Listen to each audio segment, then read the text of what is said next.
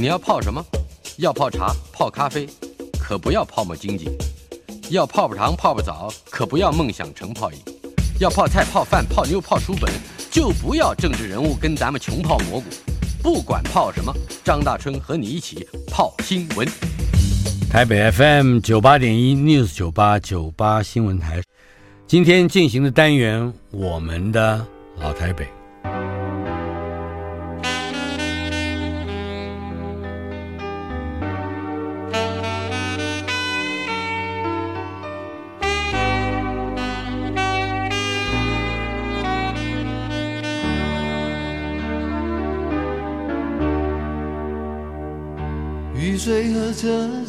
我的老台北没有一个固定的空间坐标，它在我们始终无法全然忘掉的往事里。而我们的老台北这个节目今天来到了第一百零九集，邀请到的是资深的媒体人、政论家，以及我的老同学李艳秋。我每次讲到政论家，你就会笑。我等一下一定要有一整段的时间跟你谈谈你写政论。嗯、呃，艳秋在。上个礼拜为我们带来了，呃，他作为电视这个主播的这个整个生涯的嗯开端呃介绍，呃，另外也谈到了你主持的一些个具有教育性质的节目，嗯。我特别对于后者有一些兴趣，比方说每日一字、每日一词，你还主持过《生活论语》嗯。和。今日特写、大橱窗这些节目，更不要说最早的智商一八零制作人，而且你还担任过华视新闻杂志的旁白。哦，我是每一期固定的旁白，是啊、呃，因为那个制作人写稿，他的稿只有我看得懂。文从道，我们提到过文从道啊。好，呃，说说看这些个节目，在同时一方面从事新闻工作。一方面还要照顾到某一些跟教育有关的嗯节目内容，这这是其实是两回事，但是但是好像你丢不开那个从事教育的吸引力。嗯，我那时候因为刚刚开始新闻工作、采访、播报，其实是很很紧的，嗯、呃，生活忙碌。但是我觉得也是长官的厚爱，他们就觉得说，现在大家都念错字，乱念一通，我们总要有个节目，小小一点点啊，也不要太长，呃，三五分钟告诉大家这个字怎么念，嗯，所以就我们教学部在筹划这个节目，然后就说那就找找我们，因为我刚刚那时候刚刚旭日东升，就找我们这个新的主播去念。是，找我就开始了。没想到那个节目非常受欢迎，而且变成是我不知道是不是教育部有在施压给各个学校说这个节目好啊，你们这小朋友都要看。有些老师呢就更加的这个加强一些，就是说那明天考试啊，那就更加的变成一个必须看的节目，而且他一定在六点钟播，是你一定得守在那里等那五分钟，要不然很快就过了，嗯啊，你就没看到啊。是呃，所以那时候真的收视率是蛮高的，我想当时还有张炳煌。对张老师的书法，他的楷书，哇，那那那也是真的是经典了。嗯嗯，然后这个整个的内容，其实基本上那个内容是很深的。是，嗯，对于一个小学和中学的小孩来讲，我记得是一位师大的教授撰稿，是林黎，是不是？对，林林老师，林黎先生也这位老师也曾经在读者文摘主持过一个一段时间一个。字词辩证的专栏，这个专栏很有趣。最早的时候是梁实秋先生做的，哦，就是字该怎么样，你反正每一次有四个选择，像我们一般答选择题一样，嗯，嗯，正确的意思是什么？嗯，老实说，能够答对大概一半就已经相当了不起了。呃，但是梁实秋先生可以把它做得非常有趣，而且。让学习到的这个新的字词、字音、字形、字义的人，不会太感觉到自己有有有一种这个挫折感。嗯，那林黎先生也继承这个这个事业上，我觉得有做出了非常长远的贡献。要。大概有快两千个字哎，是，你看，你想想看，那是多么庞大的一个资料库。嗯，呃，也就是常用字基本上每一个字都照顾到，每个字都，但都还有那个来源，什么时候在这个字在什么时候出现过，在哪一个诗词里面用过？是啊，朝代是在哪个朝代？我觉得那个考证，实在是个很不得了。虽然短短的那个节目，那节目是真是用心，真用心。嗯，我真的很荣幸。现在我会被别人记得的，应该每日一字要比新闻要记得多一点。嗯，是，呃，但是在也就在这段期间，你也。经历了跑立法院，制约严重，不但有骚扰电话 或者是干扰电话，也的确，好像在当时能支持你的就是最初的那一点建立起来的新闻良知。嗯，对，还那个良知还不是一点，是越来越大。嗯，就累积起来，就累积起来，它变越来越大了。嗯，呃，就大过于你希望能够有这份工作。你希望能够在这个行业里面能够崭露头角，崭露头角，被别人认得的，就那些所谓的名与利的东西，你会发现它这 这个东西越来越良知的东西越来越高过于它它这个选择性，然后再加上你家里常常有人在你旁边一直讲一直讲啊，家里面有这个是李涛嘛？对，就是家里讲，就是一直不断的讲，所以你就我倒非常希望你能够。更多的说一说李涛对于你，就你们夫妻二人相互之间，特别是对于新闻的这个控管跟反控管的这种自觉，嗯，我相信这会是你们夫妻之间很重要的一个话题。因为他在华视的时候就就已经是叛逆，我们就是觉得他最难嗯掌握的，嗯对。就他意见很多，他自己的想法也很多，就一定要照他自己的想。这种东西不合乎他的新闻的专业要求，他就不干。就就是他就是性格上非常是如此这样，所以他在华视呃没办法像我待那么久，也是原有原因的。你待了十六年嘛？我待十六年。嗯，一九九六年的五月十一号这天晚上，华视新闻晚间新闻收播。之后你就正式离开华视，对？为什么会选择这个日子？这日子，哎，好像没有特别耶，好像就觉得啊，这是二十七年以前五月，待待不下去了吧？啊，就是就是，反正觉得已经没有。我那时候因为讲了那个傀儡奖之后，嗯，我在想，大概我我下个月就可以跟大家再见了，因为可能就华视就把我给开掉了吧。哪有人忍受说你这个员工在在台上面讲说我们都没有傀儡，傀儡 就是你是我们的傀儡而已哈。那我想这个是情有所原。我我讲的时候，我自己也就已经觉得，就是抱定了这样子的一个结局去讲嘛。哎，可是华氏长官对我非常的厚道，嗯，一直。大概也也很担心那个时候那个时间点开掉我的话，反反而会有一些的后坐力吧。嗯，所以就就一直按兵不动，但是一直不断的把我的权限抽的更多，啊，叫我参与的事情参与的越来越少这样子。所以我也知道大概时间，我大概那个时候就给自己两年的时间吧。我想这两年如果我我是希望我能待在体制内，嗯，我希望能够做一些改变。如果两年之内我还是没有什么作用的话，那其实就叫不如归去了。嗯。那个时间点就是两年的，两年时间点是，嗯，但是你离开华视的时候，好像那个总经理还给了你一块奖牌，感谢你是吧？对，我想因为十六年，那个时候的总经理是哪一位？张家香。哦，我想我多少在华视新闻上面，我应该还算是一个门面，嗯啊，那也做了蛮多的呃事情，跟华氏之间当然是。呃，相辅相成，我想，所以他给我一个奖牌，我觉得还应该受之无愧。嗯，可是很有意思的呢，就是这个奖牌是在总经理的办公室只有一位秘书先生在的情况之下颁给我的。哦，他不是公开的，no no no，他没有，所以我觉得哎，还蛮遗憾的。嗯，好，呃，可是从此以后，你大概有二十二年的时间没有进过华视。应该是直到二零一八年，嗯、对华视四十年还是几年的时候，嗯、对被邀请回去参加一个庆祝活动，对参加了一个庆祝活动。但是离开华视之后，并没有真正的完全离开这个电视新闻以及评论，特别是评论。你也进到 TVBS 成为谈话节目的主持人。No No No，我，离开华视之后，我进的地方叫做飞碟电台。哦，对，对呀，你忘记我们有当过同事的呢？我们是同事，是的，嗯哼，嗯，飞碟我做了十年，嗯，是，这一段不能把它撇掉。对，而且是前面的一年多吧，就是专职飞碟。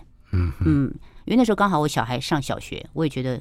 因为广播比较没有那么那么时间那么多，所以我就可以刚好可以陪他一下，因为他的成长也快结束，这、嗯、我 也没有多少时间可以陪了，所以那段时间就是用在飞碟电台。后来 T 台又找我回去，一九九六年的时候，对，嗯嗯。但是既然提到了广播，谈谈你的广播经验。哇，哎，那我才真的叫做叫做前辈耶。我一直跟你讲说什么？你每次讲说老台北，我就在想，哎呦，我好像跟台北没什么太大的渊源，一直到我到华视来工作才在台北。可是实际上，我十岁就经常来台北。那时候，因为我考上了中广的这个儿童节目的主持人。哎呀，你不提这一段，我还我记得我们之前在本单元之中访问了一位童星出身的建筑师纪伟珠。呃，谁？张润文啊，张润文。跟你是一起在很小的时候当过广播小明星的，他跟我同一届的比赛。啊哈。啊，所以讲讲那个比赛。那个比赛。就是个中广的一个比赛，一共你要你要会四项，有四项比赛，唱歌啦、说故事，还有什么什么智力测验，还有什么演讲什么之类，反正我忘记真正的内容，但是有四项，所以那四项。呃比完了以后，我记得我是十岁。小学四年级，嗯呀，我那时候是冠军，然后我们那一届一起的就有好几位，就后来就一起进了白英阿姨的快乐儿童节目。快乐儿童，嗯，从那时候开始，我那时候因为我是住在内坜的眷村嘛，嗯哼，所以要到台北来比赛或者是参加节目，其实对我来讲是一个很大的，因为那时候距离很长，那是一个很大的工程啊，路程也很遥远。但是我我觉得那段时间，当然对我的整个发音的训练、广播的这个表达的训练，那那是那段时间绝对是基础。也就是白银阿姨时代，在白银阿姨的这个严格教导之下，嗯，还不止她吧？我听张润文说，好像还有一些非常老牌的资深的播音员哦，包括中国广播公司广播剧团的。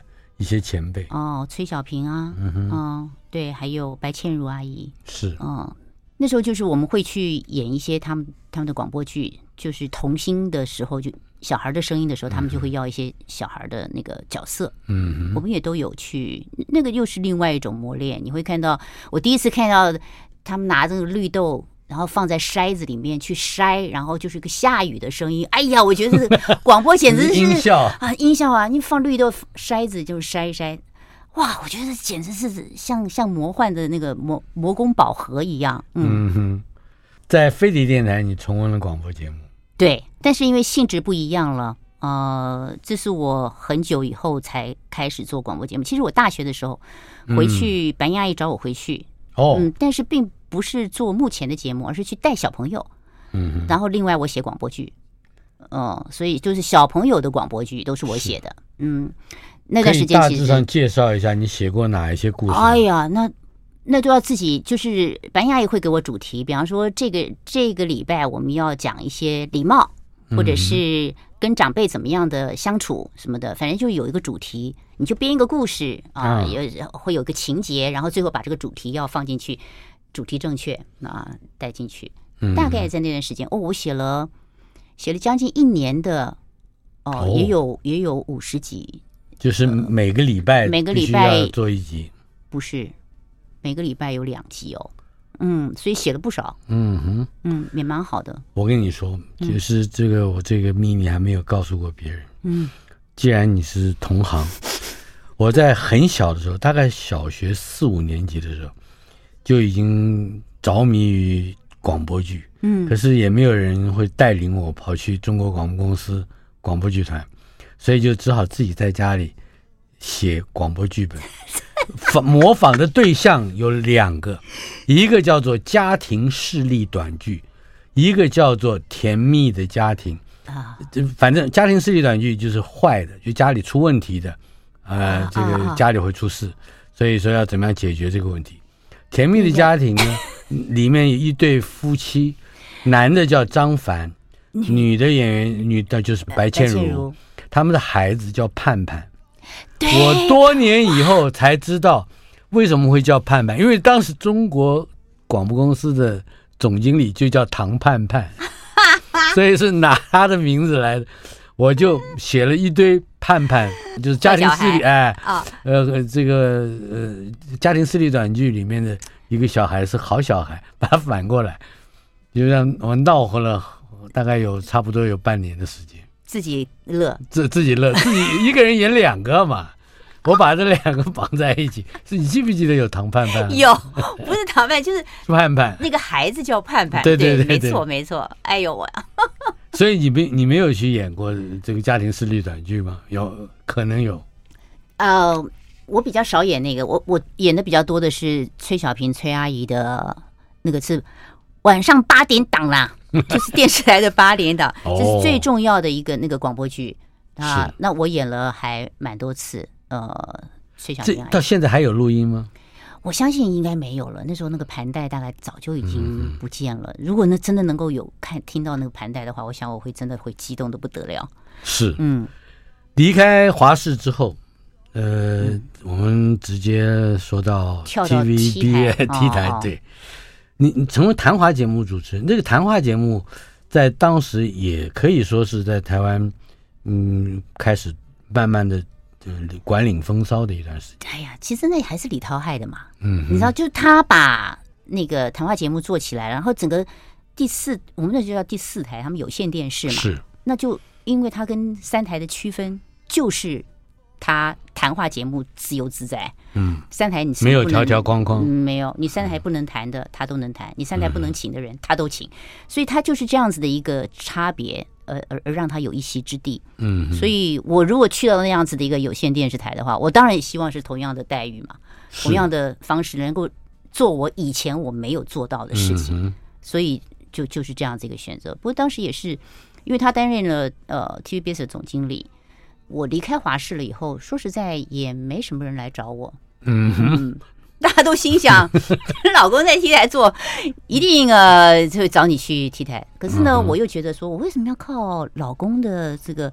我这个自己累积了这么长的时间，我当然靠我自己的啊力量啦。但是还真的是没办法，就是没有人找你。嗯，那还是裙带，不是领带，领带关系，领带关系。哎，当时的谈话节目，除了你刚才说到的，也就是条条框框都可以拔掉了之外。设计话题以及你印象比较深刻的，比如说在差不多是两千年左右，嗯呃，这个台湾当时比较热的这种讨论方式以及讨论内容主题，有一些什么样的？那都是政治的啦。两千年都是选举年啊，嗯，每年都是，每年总统大选还是比较比较大一点啊，嗯啊，热度高，嗯，所以两千年的时候，大概就就是。反正每一次选举年就是一场混战，嗯，所以你说你要说，哎，你现在具体想到那时候有什么什么样子的题材，大家在讨讨论些什么？我告诉你，现在我才真的想不起来，嗯，就是觉得那种时间就是啪嗒就过了以后，你再回头看是没有回头的，你就新闻人就一直往前面走，一直往前面走，嗯哼，直到现在你停下来开始回头看，发现模糊了，啊哈，嗯，就。就没有留下深刻的论述，除非有图、有有 video。有时候看了，我最近有时候看了一些照片，我还想不起来我竟然有在这里出现过。嗯嗯，我曾经访问过这个人，还是我曾经做过这样子的节目，我真的也都想不起来。有些节目的名称也很耸动，比如颠覆新闻。咦，颠覆新闻，对。红色香江。对对对，这都我做的。还有。最我想是可能是最为人所知，而且到现在可能还会津津乐道的新闻夜总会。哦，你也成为 TVBS 培训新闻主播的你的训练师是吧？对，因为每个人都已经差不多那个条件，我只是最后再做一些。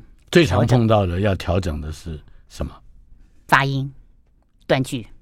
嗯，哎，这个技术上的说一说。发音就是有一些字，呃，我们比较年轻的一代，他们比较不注意，比方 n 和 n，嗯啊，n 跟 n，n 跟 n 啊，就是今天经济部就是那就没有办法了。就今天经济部就是这样，那是嗯嗯嗯没有没有办法分。好，这个是一个。另外就是他们在断句上面，其实我们都觉得我们在说话。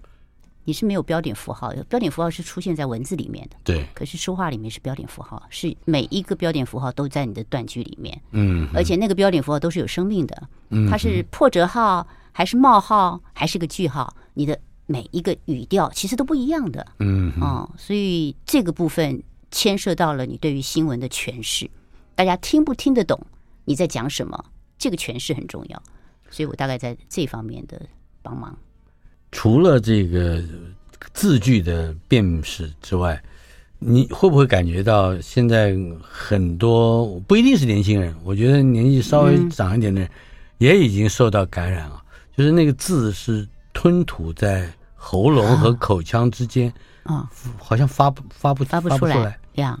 嗯，而且我我已经好多年没有听到人讲牛肉、羊肉。就讲的是牛肉、羊肉，或者是 对对对，就是日字音发消失消失了。呃，对，就像日本人发 L 发不出来，然后呢，感觉蛮像。可是我我觉得应该不至于，学校里面的呃教的老师的发音还是有可以再再加强一点了。嗯，但是好像正规的或者是大家觉得很很标准的国语，也也不太流行啊。嗯嗯，哎，似似乎好像刻意的要避开那个我们以前称之为字正腔圆的标准国语、啊。对呀。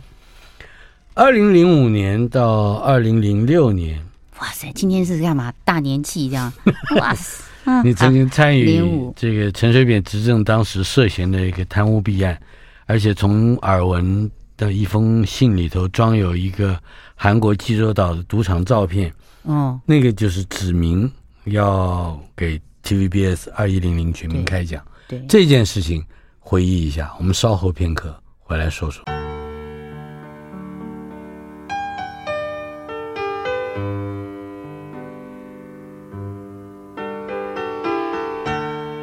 我们的老台北今天来到了第一百零九集，访问的是我的老同学资深媒体人李艳秋。我们刚才提到了一个故事，嗯，这个故事对于台湾影响极为深重。二零零五年到二零零六年，嗯，也参与了这个当时前总统陈水扁执政时期涉嫌的贪污弊案。一开始是有耳闻，嗯，接着就是一封信里头装着一张韩国济州岛赌场的照片，嗯，指明要给 TVBS。二一零零全民开奖，嗯嗯，我们说说这个故事。这是我老公干的故事，都是里头的事情。No，其实你有你在你在里面有的、呃、有角色的。呃，其实这这个事情，呃，我们都是耳闻，早就有一点耳闻，嗯、但是一直没有证据。那你也知道，新闻你没有证据的时候，你再去弄它的时候，你很容易被告，或者很容易被打趴。嗯，我们非常的谨慎，就是这张照片。出现了以后，哇，我们简直像是侦探电影一样，各种的比对、放大，然后那时候那个是陈哲南，是接受一个到济州岛去赌博，把他所有的特征、曾经穿过的衣服、戴的眼镜全部拿来比对，证实是他，然后在节目里面发表，就说这就是一个突破的口。那、嗯、然后呢，呃，其实那个时候后来进入了国务机要费的阶段以后，就你就你发了这个东西以后，你竟然会。很惊讶的发现，所有的这些的证据还有内幕的一些讯息会蜂拥而至，嗯，就一每一样一样都出现，而且指明指明要给全民开讲，全民开讲。当时那个李慧芬自动提供被吴淑珍拿去开报国务机要费的核销收据，也是也是如此。这个事情啊，我我觉得人人算真的不如天算，什么事情都有 都有老天爷那个。李慧芬是我们的朋友。他住在澳洲，他是我们朋友的朋友，所以我们到澳洲去的时候，我们会找他去玩。然后他有一次就，我还记得是一个大雨的一个一天，嗯，呃，我们住在三芝淡水那边嘛，山上面大雨，然后他说他要来，对，我们说雨太大，你来干嘛？他说我非要来见你们。就在那个大雨的那个下午，他把东西拿出来，哦，然后里里面就是他的他的发票。但分给他的，这他应该拿到的发票，嗯、但是那个发票进了吴淑珍的那里。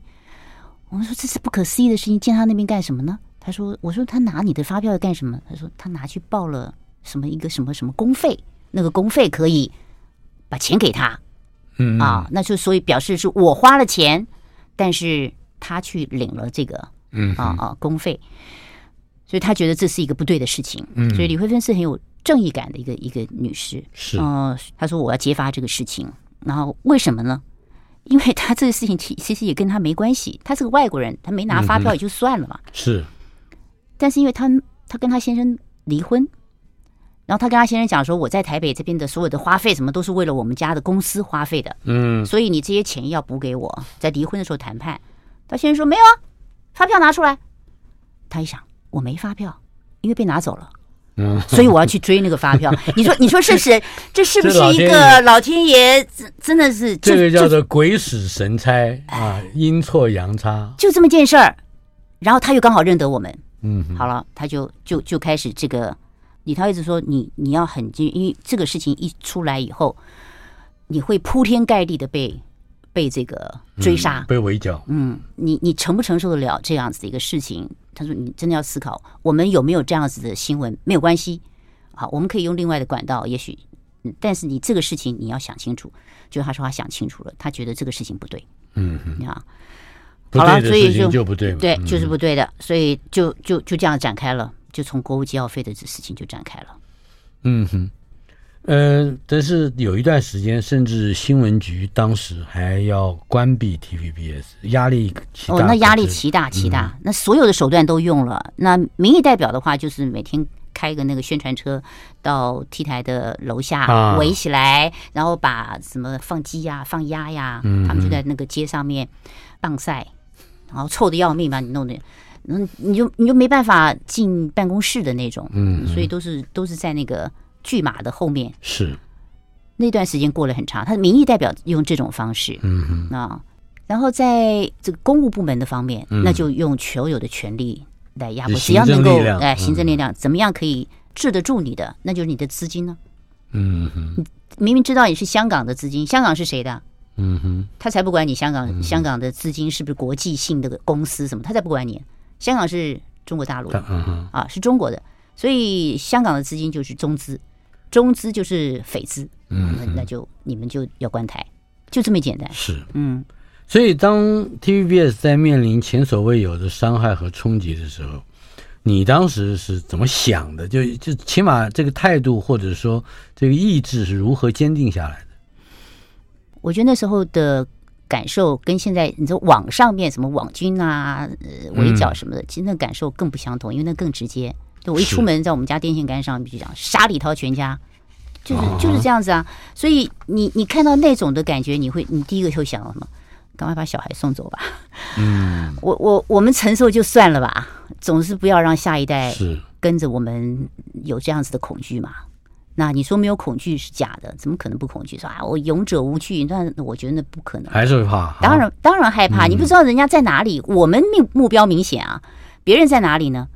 所以第一个想到就是先把小孩送走，让他有安全了，我们才可以做我们自己想做的事儿。这样，在你们想做的事里面，有一件事情我我不知道它是怎么发生啊，但是它忽然之间就显现了民意。嗯，五个小时之内涌入了三十万通支持的 call in 电话，这个事情，那那时候就是要关我们台了嘛。嗯哼，那已经没有办法了。我们一千个员工，一千个家庭，哎，这这全部担子都放在李涛身上。嗯、是，如果因为你的节目，因为你还是个总经理，然后把这个把这个事情让大家没有工作了，关了台了，那是太严重了，所以是。压力很大。那李涛想说，我们没有后援嘛，因为我们的老板是个香港人，从香港来的，他他在台湾他也没有势力，所以我们只有靠的就是观众，我们唯一的支持就是从观众来的支持，所以李涛那天就决定了，他说这样，我们开放，我们跟中华电信去租一个机房，嗯，开放几百条线吧。那天我们就要求观众，你支持我们，你就打电话进来，让我们知道你支持我们。我们又是那句话，我不寂寞。是，谢谢，我不寂寞。就就开始那天就宣布了，所以我那天把我的节目时间让给他，嗯，因为我觉得呃他两个小时是不够的。我说你把我的节目时间拿去吧，你做三个小时让大家打电话。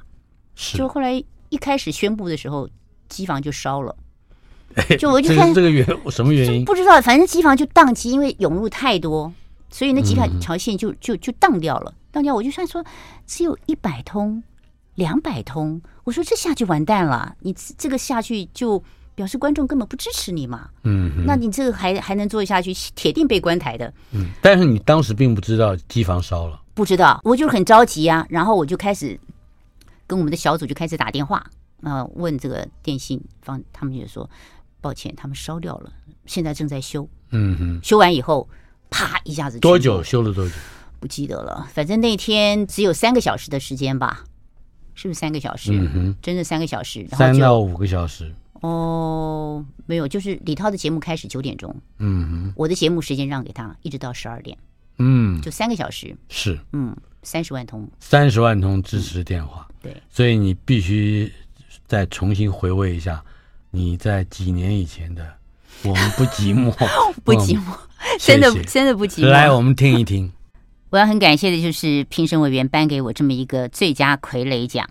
我想做电视新闻做了这么久，那么在这么长一段时间里面，当我们一直面对着观众毫不留情的批判电视新闻的公信力的时候，身为一个电视新闻的从业人员。实在觉得经常会自责和痛苦，我真的很由衷的希望两年之后的电视金钟奖再颁电视新闻节目主持人奖的时候，那时候的这一座奖不再是一场演讲比赛，而是真正的从我们电视新闻从业人员的专业出发，经过了竞争而获得肯定。我想这座奖在那个时候会比较有意义一些。我想今天站在这里说这段话，我是觉得从业人员应该要说出自己心里面的心声。如果你也赞同我的话，请告诉我，我不寂寞，谢谢。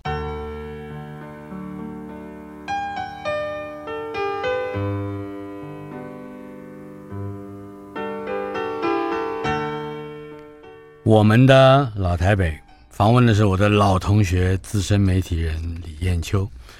艳秋刚才在为我们重温了他多年以前获得第二十八届。电视金钟奖新闻节目主持人奖的那个致辞，一字不漏。回头来看，二零零五到二零零六年之间，我们刚才提到的那个关于国务机要费报销的故事，嗯，呃，在非常大的山大的压力之下，呃，但是短短的几个小时，三个小时之内，涌入了三十万通电话，支持这个 call in 啊，嗯。嗯。呃，支持你们继续追查揭弊，嗯，揭弊，呃，但是你们也得背着一千个家庭的责任重担，嗯，呃，这这个真相一直到司法介入调查，再到现在让陈水扁收押之后，当然后来也政治考量又放出来，嗯、呃，我们回头看，再过六年七年，也就是二零一三年三月。嗯，你请辞了主持了十二年的新闻新闻夜总会，对，谈谈这个往事，就觉得应该差不多告一个段落了。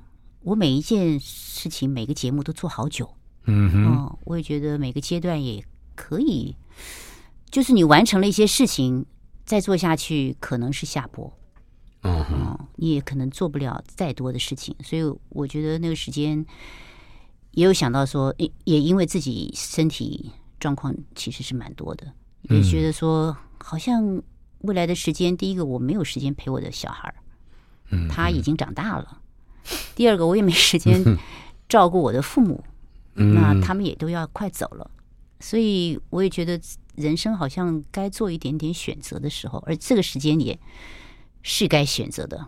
如果我再不选择，我可能就这个时间点上跟你同类型的其他节目。出现有关系吗？同类型其他节目一直都有很多同类型的节目啊，嗯、我一直从来也没管过其他的节目。我我其实做节目有一个，就我我只做我自己想要的，这就是我一直我离开了三台，然后进到有限，我唯一的想法就是我要做我自己想做的。嗯，谁都别来跟我说，这就是我一辈子的愿望。想当年的一九九七啊，到二零零五这六年之间，你在飞碟电台主持《飞碟晚餐》，嗯，李艳秋、何仲国，嗯，那是一个多么轻松的，嗯，对，啊，对，是不是？哦，嗯，我觉得那个你在 TVBS 也主持过比较轻松一点的《时尚玩家》，《时尚玩家》我是代班了。嗯嗯，那个不是我真正主持，但是我基本上还是个都在新闻里面。是，嗯，在不同类型的内容里头，你得到了哪一些，比如说不一样的经验或者是刺激？我飞碟的感觉当然就是，就觉得像在家里一样，就是可以，我我可以蓬头垢面，没洗脸就来啊，不用化妆，大家都是这样。我觉得真是太愉快了。我我这一辈子从大学毕业以后就一直。逼着自己一定得要化妆，因为化化妆才能上台。所以到了飞碟以后，哇，我可以不化妆。我觉得这简直是一个太好太好的一个一个转变。然后，当然在广播上面的话，对我来讲，我觉得我驾轻就熟，因为那是我从小就一直在待的这个领域。是。那我也觉得我在广播上面，我可以做蛮多的发挥，然后可以接触很多不同的领域。我至少可以接触到。不同于政治政客们的的生活或者是文化，一些人对，嗯，这样，在老三台的风光时期，你也参与其中。嗯，三台有最好的资源、最好的舞台，也有真正具备着专业训训练和嗯和和能力的前辈，嗯，就做指导。可是这老三台的时期，你总结起来看。呃，你对他的回眸一望，呃，最最深刻的感触会是什么呢？我觉得三台他们有时代的背景，在那个时候，嗯、呃，但是在那个时间点，虽然有很多的任务，可是他们也是养成台湾那一代非常优秀杰出的电视人才的摇篮。嗯，所以太多太多的人都从那里出来。那综艺节目那时候，台湾的。歌曲、综艺节目、戏剧，可以这么样子的蓬勃发展，而且人才辈出。嗯、呃，我觉得那时候那是三台很大的一个功劳跟贡献。嗯嗯，有线电视兴起，就随即被网络大概取代了哈。呀，这有限的时代大概也有个差不多不到十年，我相信十年多一点吧。嗯，谈谈这一段时期，你也有有个回眸一望吧。我会这样形容，就是从三台到有线的时候，我就觉得哇，我原来原先打的就是陆海空三军联合大作战，到了有线突然变丛林游击战，嗯，就是你所有的都是未可知，而且立即反应，反应之后立刻就行动。那三台就要部署的很完整，然后谁先动，然后粮草怎么样供应，嗯，是完全不同的打法。所以我觉得经历过这两种不同的环境，真的是给我蛮多的经验，这是很宝贵的一个经验。呃，所以回头看有线电视的发展，我一直觉得自己是一个很幸运的人。当只有三台的时候，嗯，三台大作战的这个准备最辉煌的时候，三台那时候真的是因为你广告也只有三台，所以真的是广告好的不得了，然后戏剧又好的时候，我们大家真的是那时候薪水很低。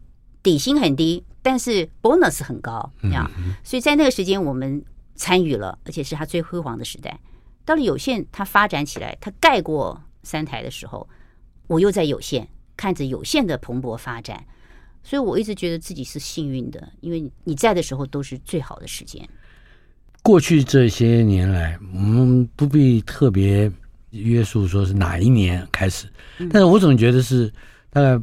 过去这些年来，你在脸书或者是其能够发表文字的媒体上，嗯嗯，展现了另外一种风姿啊，那就是你在很多不得不吐露心声的政治议题上，你有很强烈的意见，而且你还能带领很多嗯风向啊。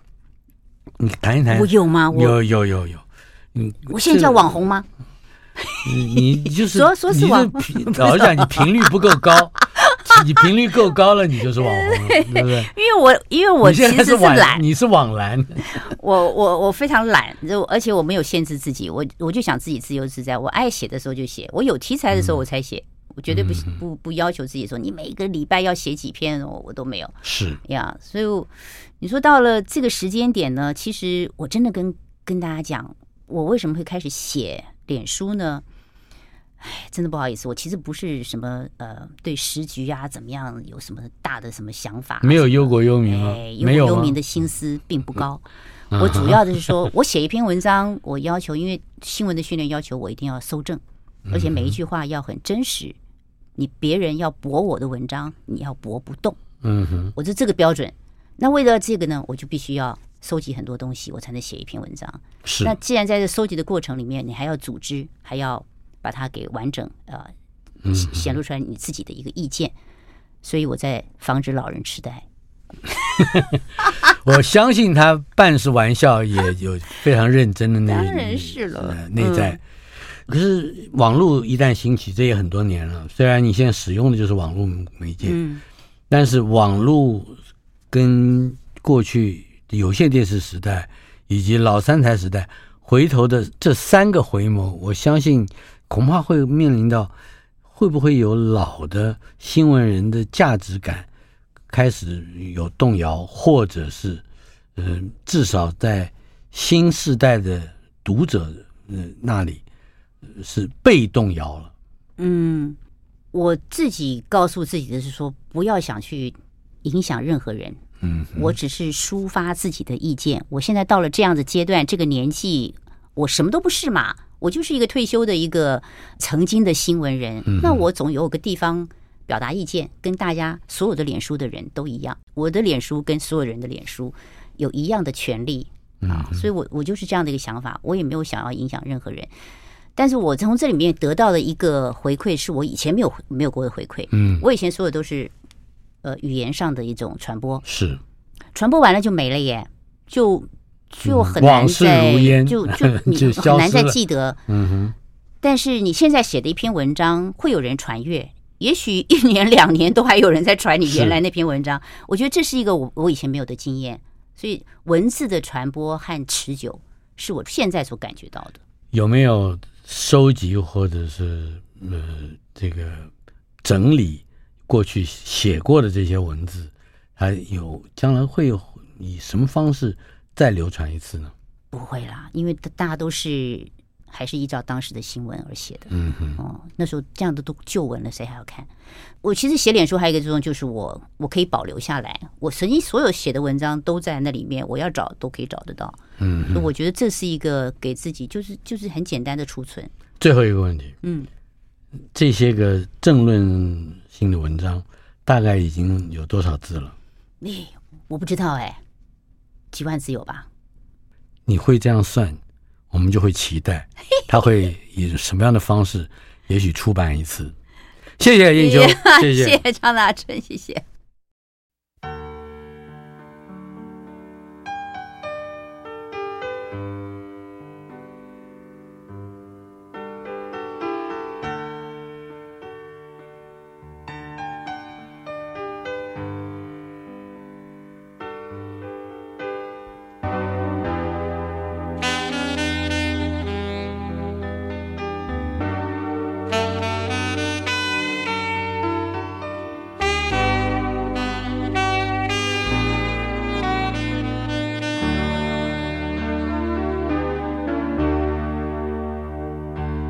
水和车声拥挤在窗口，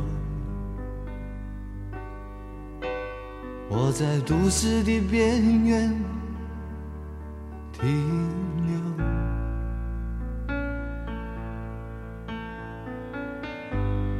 少年的往事在回忆中消失，三十岁。后我的职业是自由，勤劳的人啊，无聊的人啊，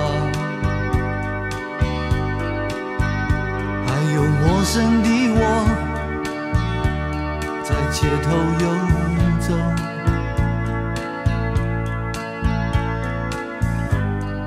白色的墙柱，玻璃的黑幕，